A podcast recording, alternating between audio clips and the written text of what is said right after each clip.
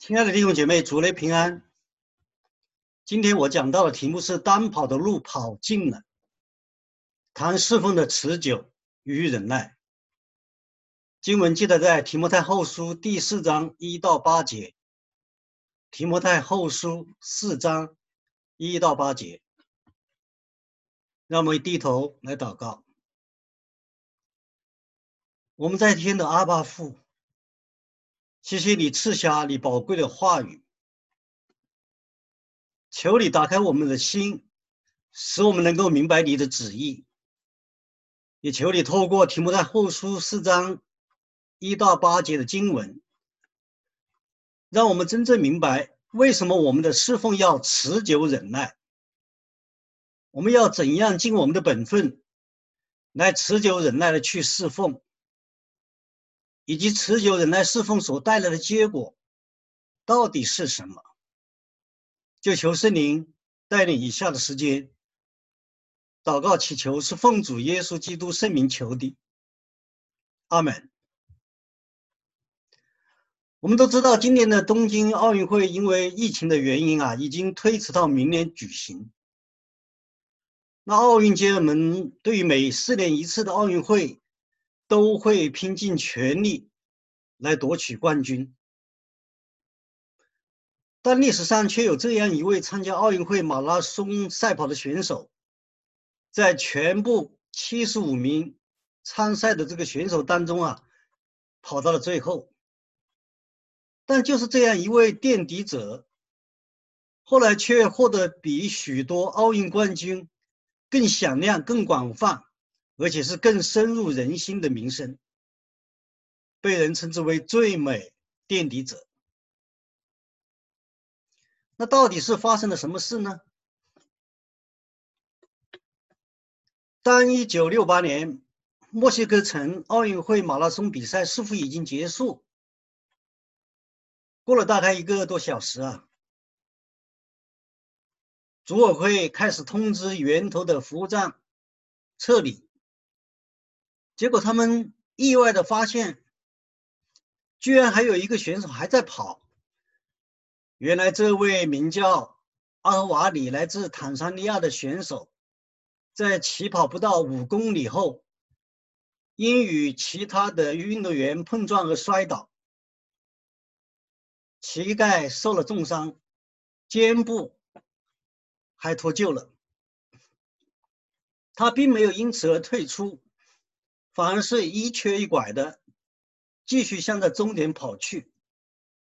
那最后啊，阿赫瓦里终于忍耐坚持跑完了全程。所以他是个垫底者。当有记者问他为何不终止比赛去医治伤痛的时候，弟兄姐妹，你知道他怎么回答的吗？他说啊，我的祖国。派我来墨西哥城，为的不是只让我起跑，而是要我跑到终点。弟兄姐妹，这就是保罗所说的“单跑的路跑尽了”的意思。保罗的一生所写过的书信，在新约圣经就有十三分之多，接近了新约圣经二十七卷书的一半。而提摩太后书则是保罗写的最后一封信，可以说是保罗写给提摩太的遗嘱，也是也是历史当中保罗写给世界最后的话。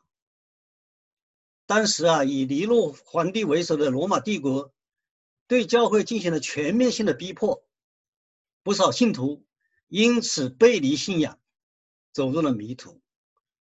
那在这危难之际啊，保罗用他多年侍奉的经验来提醒、教导提摩太，要他在神面前，在审判活人死人的基督面前，持久忍耐的去侍奉、做传道的功夫。后来保罗在写完这封信以后啊，大概一周或者是不超过一个月，他就被。砍头了，时间大概是在主后的六十七年，主后的六十七年。好，让我们进入到提摩太后书第四章，来看看保罗为什么如此劝勉提摩太。我们要持久忍耐的去侍奉。那第一个小点就是必要再来，我们的主必要再来，我必交账。提摩太后书的第四章一节一开始，保罗就极其严肃的告告诫提摩太：我在神面前，并在将来审判活人死人的基督耶稣面前，凭着他的显现和他的国度，嘱咐你。当我看到这节经文的时候啊，马上联想到我们在国内教会经常要背的《使徒信经》，我相信弟兄姐妹也非常熟悉。它里面有一句话，就是我们的主将来必从父神那里降临审判活人死人。弟兄姐妹，这是早期教会最重要的信仰告白，当然也是我们今天最重要的信仰告白，是我们应该熟知的真理。审判活人死人是指主耶稣基督再来的时候。无论当时是死人还是活人，都要接受主的审判。耶稣基督是审判一切人的主。那审判活人死人的主的意思是，无论是过去还是现今，或者是未来的人，都逃不过主的审判，没有一个人例外。弟兄姐妹，我们的侍奉动力从何而来？为何能够持久忍耐去侍奉？就是因为有这四方面的一个基础，也就是第一节经文，在这里很明显的指出，既在神的面前，在审判活人死人的基督耶稣面前，以及凭着基督的显现和基督的国度，所以我们一定要记住，我们如今的侍奉都是完全显明在神的面前。而将来我们也必须面对基督的审判，面向基督交战。门徒彼得也曾经说过：“那那些在罪中放荡无度的人，他们必在那将要审判活人死人的主面前交战。”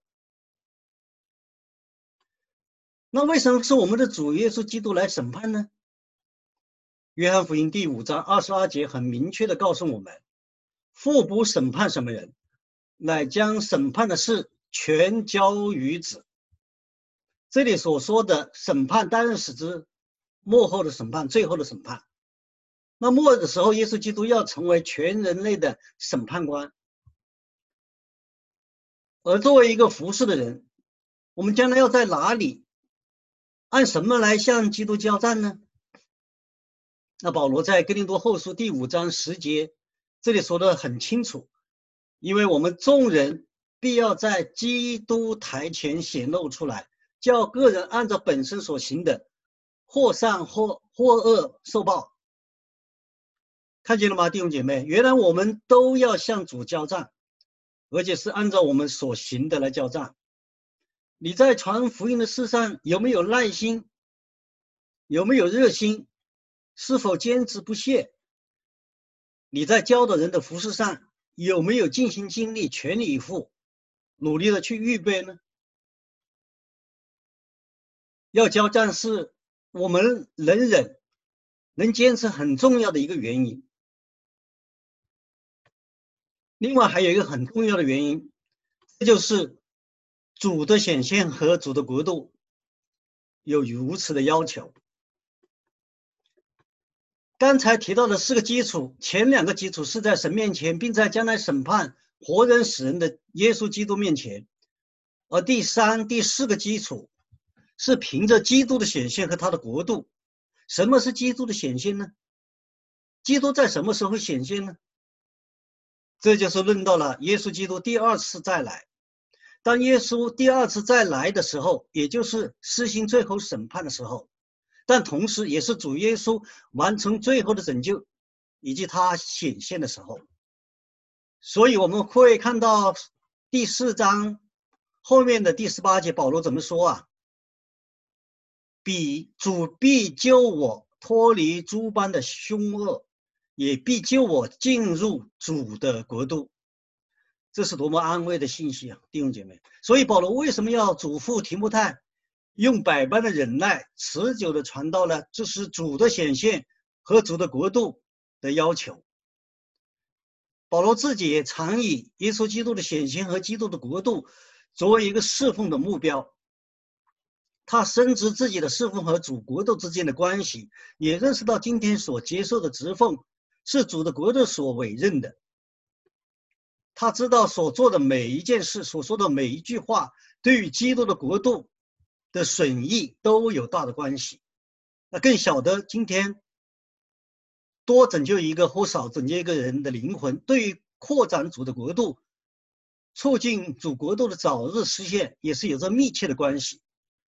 所以，凭着耶稣基督要实现他的国度这个旨意，以及耶稣基督第二次再来的这个宝贵的应许，来嘱咐提摩太，要持久忍耐的去传道。弟兄姐妹啊，我们如果认识到所传的福音，关系到人的永死和永活，必定比现在更加的努力，更加持久忍耐去传福音。更持久忍耐的去向人传道。如果我们想到将来要向这位审判死死人活人的主的交战，就必定更加不敢懈怠的去侍奉了。那正如希伯来书的第十三章的十七节，好像那将来要交战的人。我们都熟悉的大布道家布允康牧师，他从小就立志要去非洲传福音。后来，二十七岁的布允康和妻子来到了非洲传道。那刚开始的时候呢，他们虽然是满腔热情，但并没有多少非洲人能够以热情来回应他们。似乎大家对他们很很冷淡。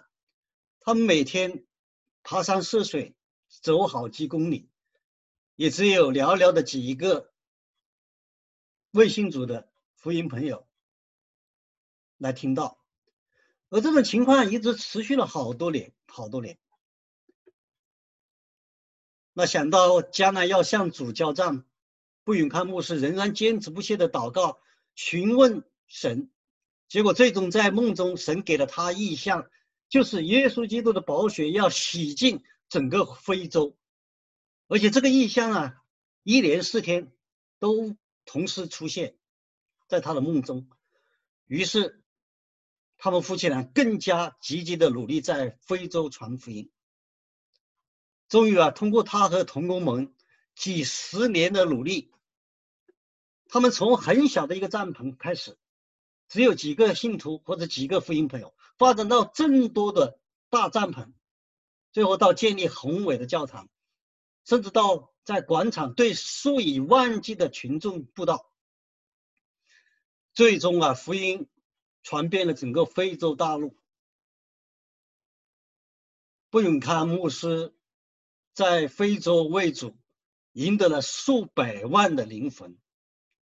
他也像保罗一样，美好的仗打过了，单跑的路跑尽了。那去年呢，就是二零一九年的十二月的七日，他安息主怀。那的确，有的时候我们传福音的时候啊。传了很久，仍然没有人信主，就像布允康牧师一样，可能会令我们有一点灰心，感到沮丧，甚至没有耐心坚持下去。但我们是否想一想，将来我们要如何向主交战呢？如果我们有这样的看见，我们一定会努力去侍奉，殷勤的去传福音。所以弟兄姐妹，其实不只是你我会遇到这样的情形。许多神的仆人都会有这样的遭遇，都会有这样的遭遇。比如说，宣教士凯勒在印度七年之后，他才给一个人施洗。美国的宣教士耶德逊在缅甸也是经过七年，才使得一个人信主。我们都知道，马里逊来华七年后才有了第一个福音的果子，那他就是帮。马里逊印刷新约圣经的工人蔡高，所以弟兄姐妹，他们都是我们持久忍耐的榜样。所以，我们无论是传福音还是做其他的侍奉，一定要记住，就是坚持、坚持再坚持，忍耐、忍耐再忍耐。弟兄姐妹，当我们以活祭的心态去侍奉的时候，我们最渴渴望的一件事情，就是当我们面对耶稣基督交战的时候，主对我们所说：“你这又忠心又良善的仆人。”倘若我们都是以这的心态去服侍的话，就能够忍受一切的苦难，忍受一切可以忍忍受的，坚持一切坚持的。那侍奉主。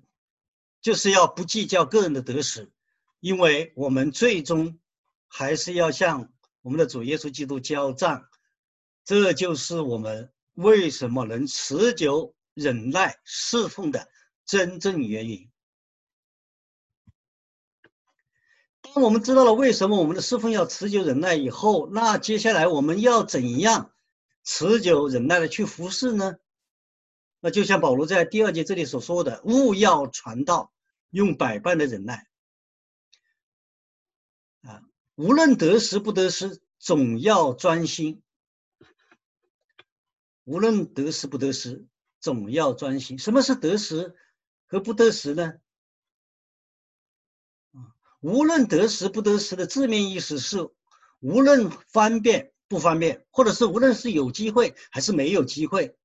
也就是说，无论方便不方便，我们都要预备好传道。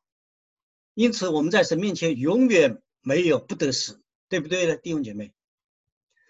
使徒行传二十四章到二十六章记载了保罗被抓进了监里，又被带到亚基伯二世面前受审。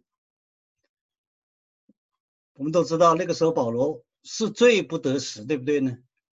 因为任何人都是先求自己的平安。但保罗是怎么样做的呢？他居然在王的面前传起道来，甚至将自己归主的经历叙述了一遍，并且恳请亚基伯信主。那这个王亚基伯对保罗怎么说啊？你想少为一劝，便叫我做基督徒啊？保罗说，无论是少劝是多劝，我向神所求的，不但你一个人，就是今天一切听我的。都要像我一样，只是不要像我有这样的所念。弟兄姐妹看到了吗？这叫无论得时不得时。那第二点，我们怎么样持久忍耐去服侍呢？就是用百般的忍耐教训责备人。所以无论得时不得时的意思是要求我们每一个侍奉的人都必须把握每一个机会来服侍。有机会要把握机会，没有机会要创造机会。无论是方便还是不方便，总要抓抓住机会，尽我们的职分，用百般的忍耐，责备人、警戒人、劝勉人。弟兄姐妹，什么是百般的忍耐？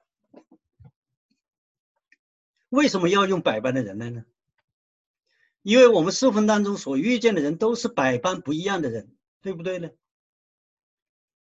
每一个人有每一个人的性格，每一个人对你的服饰呢，可能有不同的反应，可能有欢迎的，也有反对的，有赞美的，也有批评的，有讥笑的，可能也有指责的。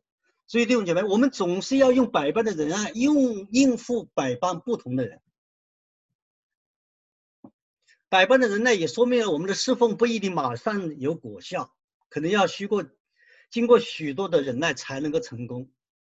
那为什么我们还要想尽办法用各样的教训责备人、警戒人、劝勉人呢？因为不同的教训可可以供应不同的需要，有的需要安慰，有的需要劝勉，可能有的需要同情，有的需要用真理来去教导他。那这里各样教训也可以翻译成细心的教导。要细心的教导呢，就必须。用百般的忍耐，特别是在艰难的环境下，更能显出我们基督徒的忍耐。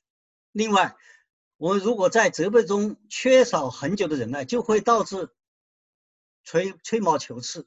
这样的话，就容易绊倒人，而不是建造人。所以，责备的用意不是贬低人的自尊，而是要挽回他，让他觉察到自己的错、自己的罪。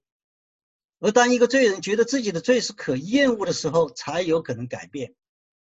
所以在我们人际关系中啊，适当的警告和爱心的责备，会帮助软弱的弟兄不至于在犯罪中继续的沉沦。那除了责备和警告人，侍奉的人也必须用善用劝勉和鼓励的方式啊，来达到一个教导的目的。人不单需要受责备，也需要受到鼓励。大家赞同吗？弟兄姐妹，百般的忍耐实际上就是百般的试验。这其中啊，我们生活当中这种百般的忍耐，可能有很多的酸甜苦辣的经历。但感谢主，彼得和雅各的都告诉我们，如果我们落在百般试验中啊，都要以为大喜乐。在彼得前书的第一章六节和雅各书。第一章、第二节都有同样的看见，为什么？因为知道我们患难生忍耐，忍耐生老练，老练生盼望，盼望不至于羞耻，因为所赐给我们的圣灵将神的爱浇灌在我们的心里。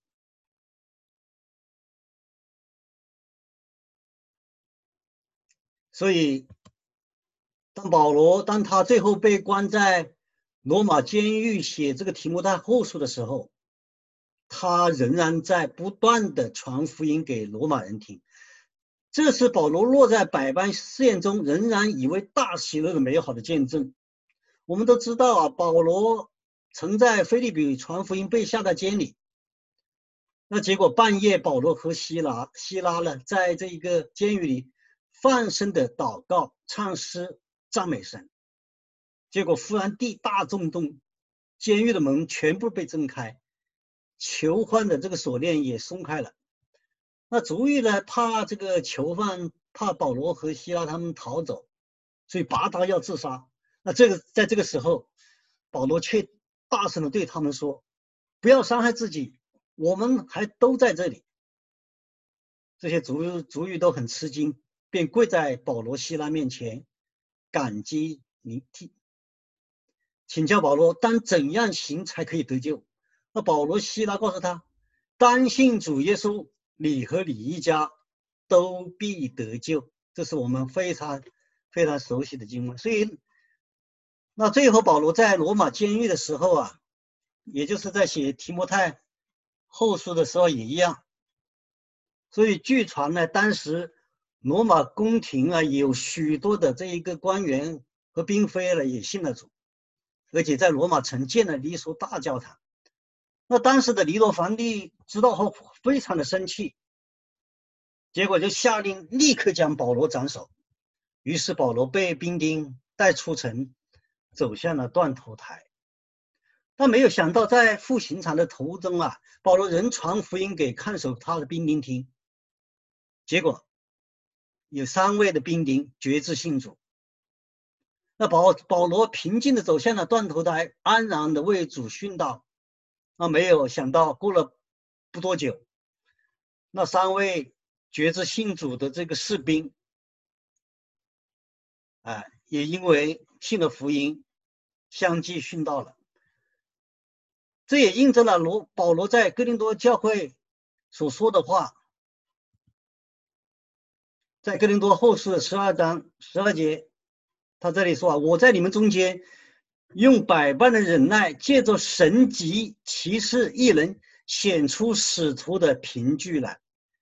弟兄姐妹，但愿我们都能够效法保罗，无论得时不得时，都要用百般的忍耐，尽力的把福音传给我们周围的人。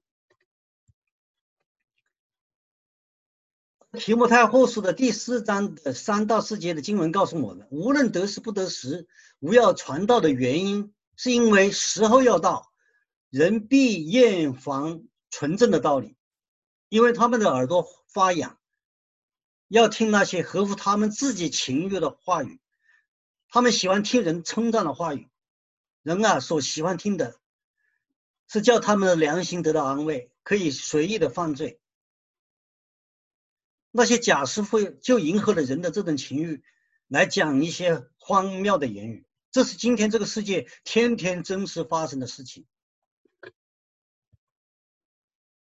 那弟兄姐妹，接下来的四句话都是命令的语气，就是凡事谨慎，忍耐，忍受受苦难，做传道的功夫，尽你的职分。这也是我们要怎样持久忍耐服侍的第三点，忠心履行你们师傅的职务职务。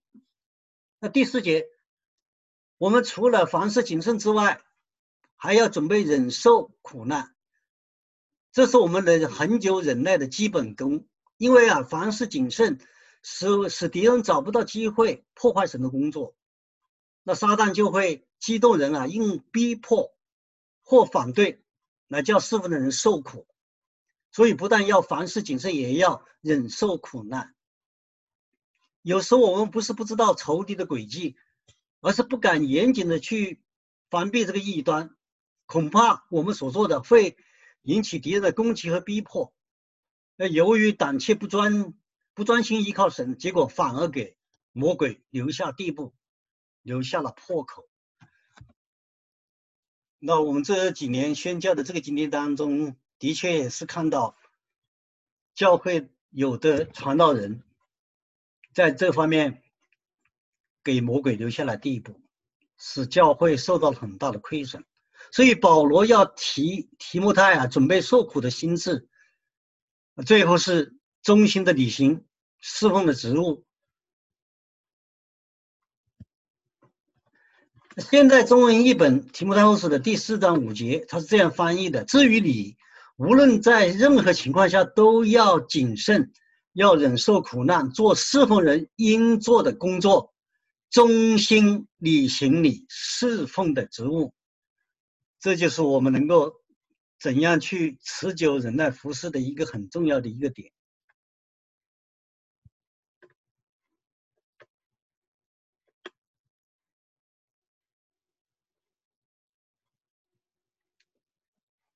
那持久忍耐的侍奉结果会是怎么样呢？弟兄姐妹，这个结果，这个结局会超过我们很多的想象的。首先，首先，就像保罗所说的，战打胜了，路跑尽了，道守住了。写提摩太后书的时候，保罗清楚的知道自己快要离开世界，为主殉道了，他没有。快要来的这个来临的苦难而而惧怕，导致看到自己现在是被浇奠。浇奠一词有很深的意思，弟兄姐妹，以色列人献祭的时候常用酒浇在这个祭物上面，使所献的这个祭啊更加的馨香，可以讨神的喜悦，称为奠祭。保罗知道。他这样献上给主，为主舍命，是因为主曾为他舍命，他才能依靠主，把自己交奠在其上，一同的献上，使主的名得荣耀。这里第七节说：“那美好的仗我已经打过了。”保罗曾在这个提摩太前书一而再再三的劝勉提摩太为真道打打那美好的仗。是记得在提摩太前书的第一章的十八节和提摩太前书的第六章的十二节，你要为真道打那美好的仗。弟兄姐妹还记得吗？保罗第一次游行布道的时候，就遇见一个行法术，名叫以雷布以雷马的这个敌挡他，但保罗被圣灵充满，用神所赐的权柄，叫那行法术的。以雷马瞎了眼睛，这就是他初出道时啊所打的头一个胜利的仗。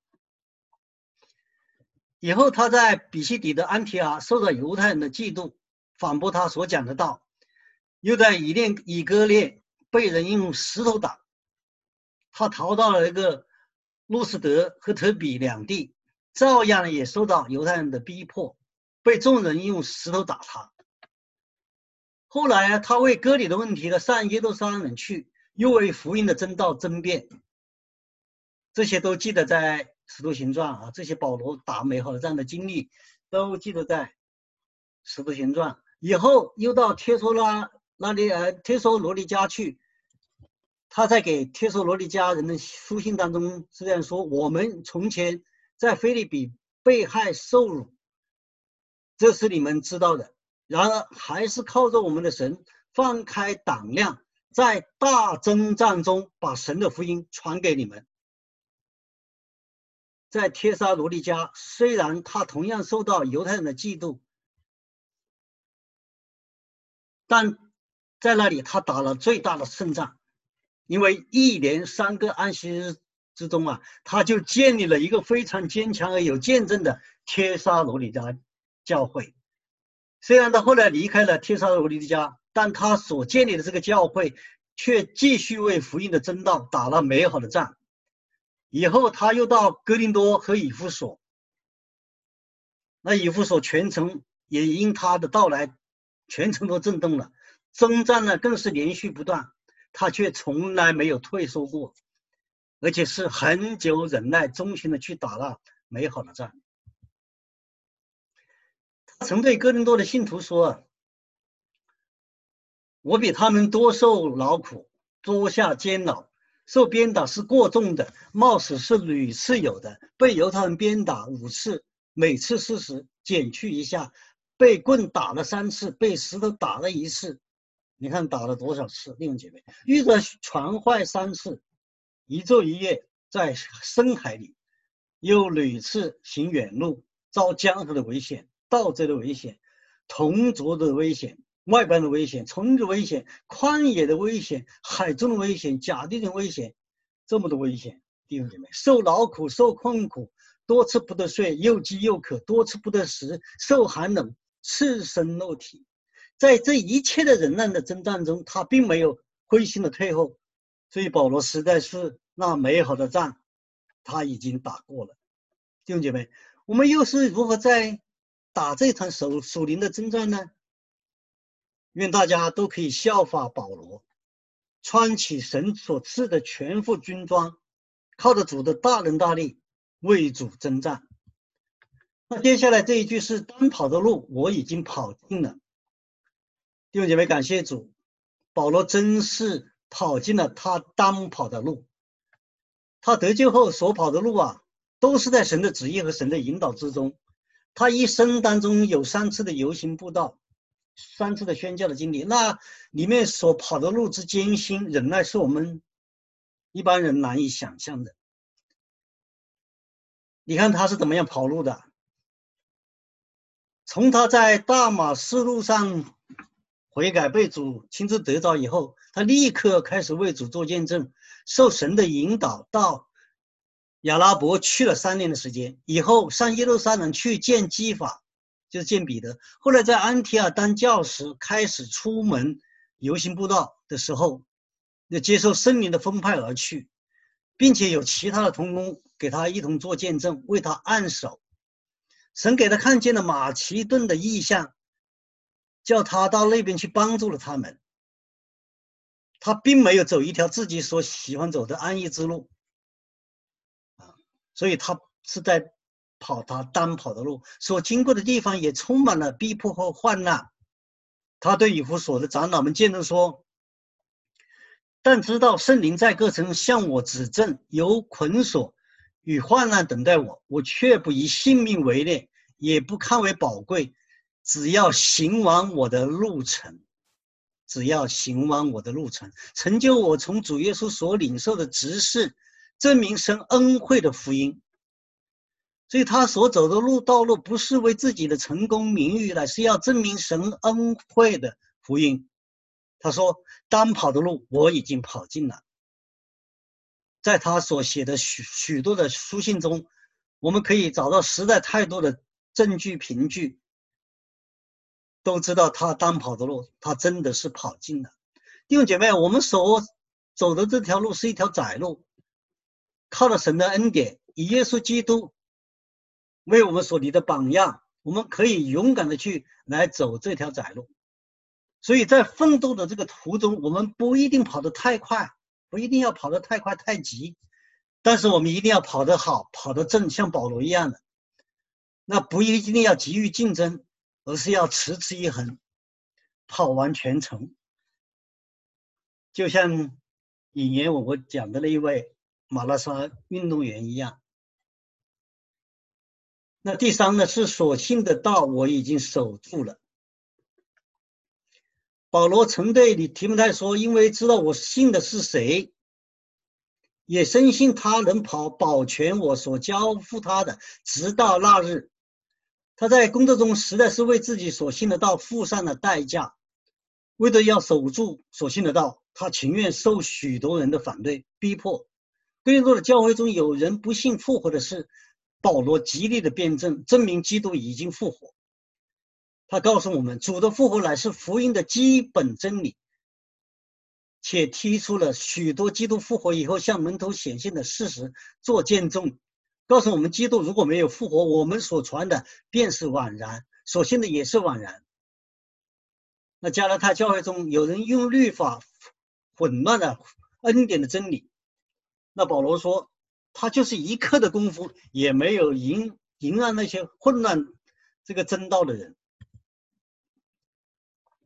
使徒彼得在安提阿的时候啊，所行的事与所信的道有不相合的地方，那行动呢也有不符救恩的真理之处。保罗为了守住真道，他当面的在阿提亚当面责备这个彼得，记得在加拉太书的第二章的十一到二十一节。以弗所教会有人不明白，外外邦人怎么能与犹太人在基督耶稣里面成为一体呢？那保罗解释，十字架所成功的救恩已经灭了冤仇，除出他们中间隔断的墙，说明了福音的奥秘就是使外邦人在基督耶稣里借着福音同为后世，同为一体，同盟应许。这是神历代以来隐藏的奥秘。那在菲律宾有少数割割礼派的这个活动啊，保罗非常严厉的。数值数值的这些是犬类，是作恶的，他们的形式是十字架的仇敌。哥德西教会啊，有人高举智慧派的异端，保罗为了辩证真道，告诉信徒，一切的丰盛都是藏在耶稣基督里面，我们所积蓄的一切的智慧知识也都在基督里面。那些世上的理学或者是人间的遗传，只是世上的小学而已。看到没有？保罗真的是用他的生命把道给守住了。啊，帖撒罗尼教还有帖撒呃罗尼迦教会有人存错误的观念，不明白基督再来的道理。保罗一方面安慰那些死了亲人的信徒，告诉他们那些在主里睡了的人，耶稣来的时候必将他们带来。又劝勉信徒应该安静做工，吃自己的饭。所以弟兄姐妹啊，保罗对他所信的道，真的是不允允许任何的异端和错误的教训来损害，实在是尽了一个守望者的责任，且不但自己守住，也勉励别人要守住真道。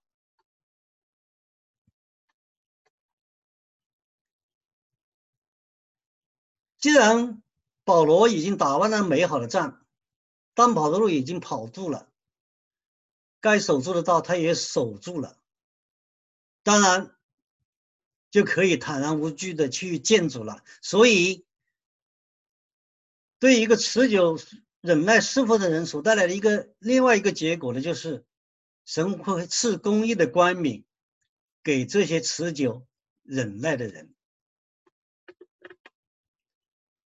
罗马竞技赛的得胜者一般都会得到一个由月桂叶编成的这个冠冕，这是胜利与荣耀的一个象征，也是古古代罗马人最渴望得到的一个奖项。那保罗就是借着这个冠冕来比喻在神的国里得到的奖赏，而这个奖赏却是以公义的冠冕，这也是我们持久忍耐侍奉的一个奖赏。所以弟兄姐妹啊，无论我们遇到什么样的一个情况，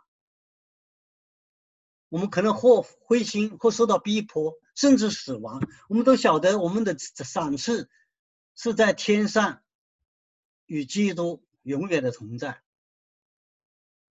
那这里保罗在提摩太后书的第四章八节后半段这么说：不但赐给我，也赐给凡爱慕他显现的人。这是对我们很大很大的一个安慰。保罗啊，并不认为他只有他一个人有资格可以得到这个公义的冠冕，而是认为凡一切爱慕主显现的人，都会跟他一样，一同样的都可以得着。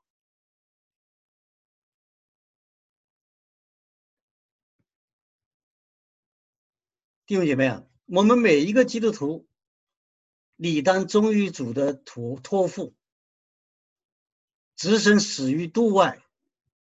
这样才能向主交账。我们应当切切的记住，在地上为主所受的伤痕，将转化为天上荣耀的勋章。那最后啊，希伯来书的第十章的三十六六节这么说：你们必须忍耐，使你们行完了神的旨意，就可以得着所应许的。你使你们行完了神的旨意，就可以得着所应许的。改教家加文说过一句话：没有任何一件事情比神的旨意更大。弟兄姐妹，我们为了要行完神的旨意，就必须坚持忍耐，我们就可以得着所应许的，就是公义的冠冕为我们存留。